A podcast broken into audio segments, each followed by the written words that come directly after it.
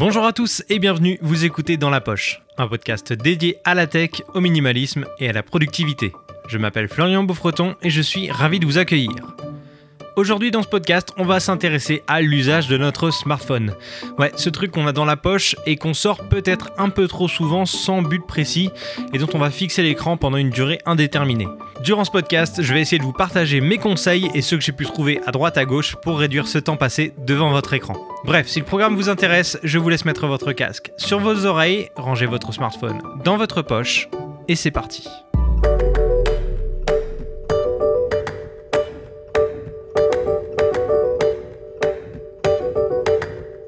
Alors on en a parlé dans différents épisodes de ce podcast, le smartphone sert quasiment à tout faire, que ce soit d'un point de vue professionnel ou personnel. On peut jouer, on peut communiquer, on peut apprendre, on peut se divertir, on peut faire énormément de choses via des applications notamment.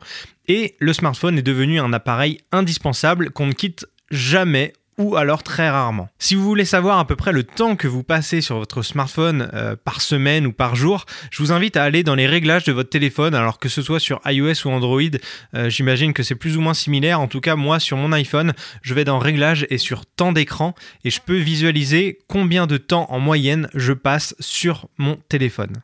En l'occurrence, ma moyenne quotidienne, c'est pas très glorieux, je suis à 3h15 d'utilisation, ce qui est énorme. Alors si vous êtes un petit peu comme moi, voire pire, et que vous vous dites de temps en temps, j'ai pas le temps de faire ci, j'ai pas le temps de faire ça, c'est peut-être un élément de réponse du temps perdu. Avant de passer au conseil, j'ai récupéré quelques chiffres qui viennent d'une analyse qui a été faite aux États-Unis, mais je pense qu'au niveau des chiffres, on est plutôt similaire en France.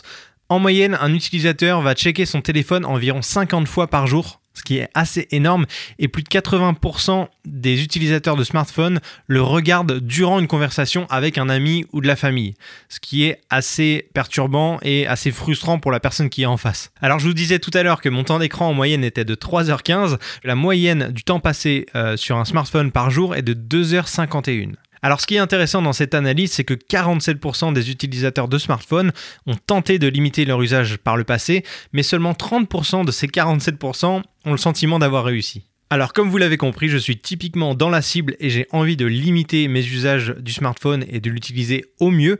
Alors si vous êtes dans le même cas que moi, je vous invite à suivre ce podcast et à essayer au maximum d'appliquer les quelques conseils que je vais vous donner. Premièrement, on va commencer par les applications. Euh, si vous êtes comme moi, vous avez beaucoup d'applications sur votre téléphone et pour la plupart, vous ne les utilisez que très rarement, voire pas du tout. Vous les avez installées une fois et vous vous en rappelez même plus. La première chose, eh bien, c'est de faire du tri. Les applications inutiles que vous n'avez pas utilisées depuis plusieurs mois, vous pouvez les désinstaller tout simplement. Et si jamais un jour vous avez besoin de l'utiliser euh, pour un usage spécifique, eh bien, vous la retéléchargez. C'est pas si grave que ça, ça vous prend pas très longtemps. Deuxième type d'application où vous pouvez faire du tri, c'est les applications addictives. Typiquement des jeux auxquels vous jouez très souvent et qui vous bouffent du temps euh, comme pas possible, ou alors des réseaux sociaux très addictifs. Alors tant que c'est pas votre métier, parce que si c'est votre métier, je peux comprendre que vous en avez besoin, mais si c'est purement récréatif, préférez utiliser votre euh, ordinateur portable ou votre tablette de temps en temps à la maison quand vous avez envie de les checker, mais euh, si vous l'avez sur smartphone, vous pouvez vous en débarrasser. Deuxième chose à faire après avoir fait le tri, c'est d'avoir un écran vide d'application. Et cette euh, technique, je l'ai euh, apprise grâce à Léo Duff dans le tout premier épisode du podcast Dans la poche, qui expliquait que son écran était totalement vide d'applications et qu'il les rangeait toutes dans un seul et même dossier dans sa barre en bas. Alors la première chose que tout le monde me dit, c'est que c'est pas simple pour aller trouver une application et la récupérer, etc. et l'ouvrir.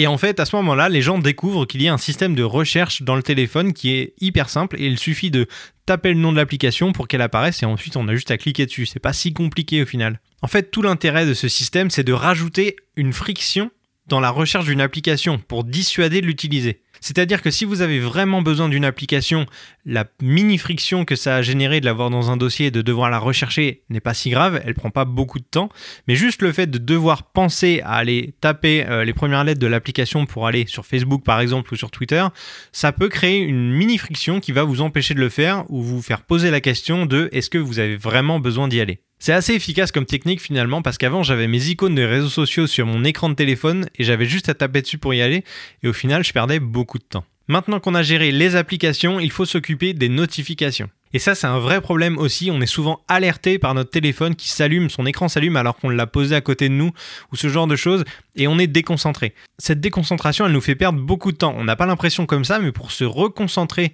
sur la tâche euh, qu'on était en train de faire avant, eh bien on met beaucoup de temps et euh, au final on est moins productif. Alors ce que je vous conseille de faire, c'est de couper les notifications de toutes les applications, sauf les applications indispensables pour vous, évidemment, vous pouvez garder les notifications des appels et des SMS notamment. Donc cette astuce, elle est très simple, très rapide à mettre en place et honnêtement, elle est efficace. Je parlais de concentration tout à l'heure et pendant qu'on est en train de travailler, souvent on a le téléphone posé sur son bureau. Pour éviter toute tentation d'aller sur le téléphone, je vous conseille de retourner le téléphone sur la table pour ne pas voir du tout l'écran. Même si l'écran ne s'allume pas, vous pouvez tenter de tapoter dessus pour allumer l'écran et voir ce qu'il y a dessus. Un autre moment clé où on peut perdre du temps, c'est le soir avant d'aller se coucher. Je vous conseille de laisser votre téléphone en dehors de la chambre. On a souvent tendance à l'utiliser avant de se coucher ou alors euh, dans le lit carrément et ensuite de le poser sur sa table de chevet par exemple.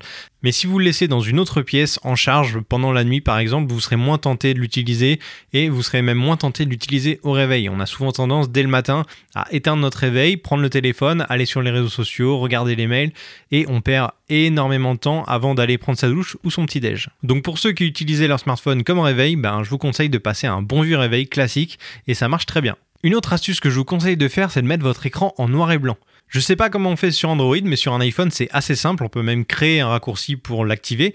Moi, j'appuie trois fois sur mon bouton euh, sur le côté pour allumer mon écran et il passe automatiquement en noir et blanc. Dès qu'il n'y a pas de couleur sur son écran, on est tout de suite moins tenté, c'est moins sexy. Si vous allez sur Instagram avec un écran en noir et blanc, vous allez très vite vous lasser et vous allez quitter l'application. Vous pouvez essayer de passer une journée entière avec votre écran en noir et blanc, vous allez voir que votre temps d'écran va diminuer. Enfin, dernier conseil que je peux vous donner et que j'utilise moi personnellement, c'est de mettre des limites d'utilisation des applications. Je l'ai fait pour les applications de réseaux sociaux sur mon téléphone et au bout de 20 minutes, je reçois une alerte me disant que j'ai passé 20 minutes dessus et que je peux verrouiller mon application pour le reste de la journée. Alors vous n'êtes pas obligé de le faire, vous pouvez continuer d'utiliser l'application si c'est vraiment nécessaire ou si vous en avez envie, mais au moins vous avez une notion du temps passé dessus dans l'ensemble, on est d'accord que le smartphone est un outil formidable. Moi, je l'utilise tous les jours et il m'apporte énormément de choses, que ce soit d'un point de vue personnel ou professionnel. Et euh, je le vois pas comme une drogue. Le smartphone n'est pas une drogue. Simplement, l'usage qu'on en fait peut le devenir et peut créer une addiction. Alors je sais que ce podcast était un petit peu particulier, j'ai pas forcément l'habitude de donner des conseils comme ça, mais si jamais ça vous a intéressé, n'hésitez pas à me le faire savoir sur Instagram ou sur Twitter. Vous pouvez attendre d'être sur ordinateur pour le faire évidemment. Également, si vous voulez jouer le jeu, n'hésitez pas à partager votre temps d'écran et dites-moi si vous avez essayé de réduire votre utilisation du smartphone pour profiter de votre temps. Avant de vous quitter, et si ça vous intéresse, toutes les deux semaines sur ma chaîne YouTube, je sors une vidéo où je donne des astuces pour lancer son podcast. N'hésitez pas à vous abonner et à regarder les vidéos qui sont déjà sorties. Je vous laisse le lien de ma chaîne en description. J'espère que ce podcast vous aura intéressé. N'hésitez pas à me laisser un avis sur Apple Podcast, ça m'aide beaucoup. Et d'ici le prochain épisode, je vous dis à très vite dans votre poche.